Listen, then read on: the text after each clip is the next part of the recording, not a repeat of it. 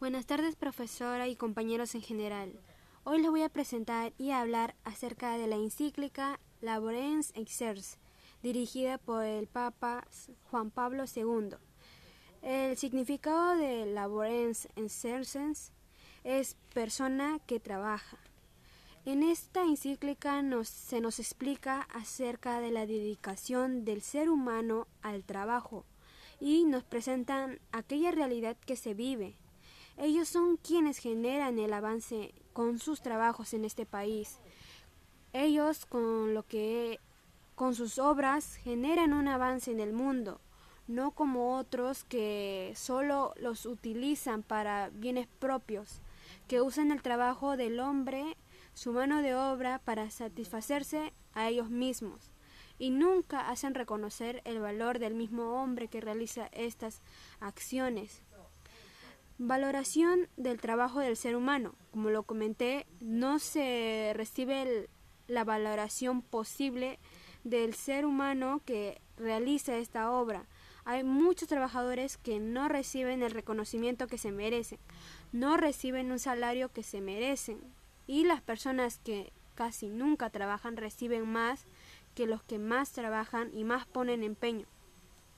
Así como se menciona que incluso Jesús fue un hombre de trabajo, nuestro Señor Jesús era alguien admirable. No solo él hacía, no solo guiaba a las personas, sino que él también mostraba cómo era impantizante y también mostraba igualdad ante todo, porque él también como hombre mostró eh, su mano de obra trabajando con sus acciones. Y también el ser humano no es un instrumento de producción, porque si sabemos, en antiguos tiempos eran esclavizados, sobre todo explotados y tratados como si fueran mercancía por la cual vender. Y no es así. La realidad que se vive hoy en día también es que los trabajadores no deben de ser tratados de esta forma. Deben de ser recompensados y reconocidos por su trabajo.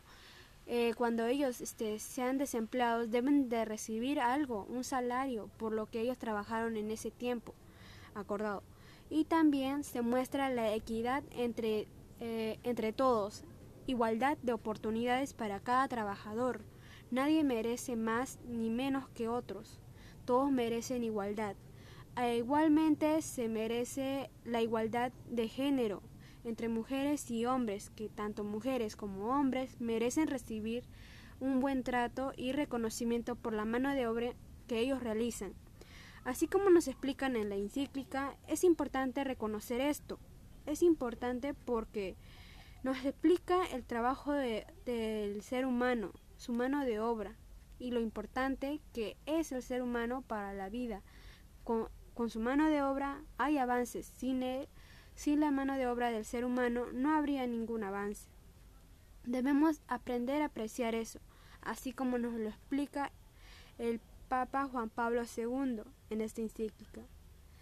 Y entonces de esta forma doy este por terminado la explicación y también este que me encantó poder hablar de la encíclica ya que esta nos explica mucha eh, importancia y reflexión sobre el trabajo del ser humano, de cómo este es muy importante para la vida, para todos, merecer ser reconocidos por lo que hacemos, no ser sobre, sobreexplotados, sino tratados en igualdad y respeto de condiciones. Gracias.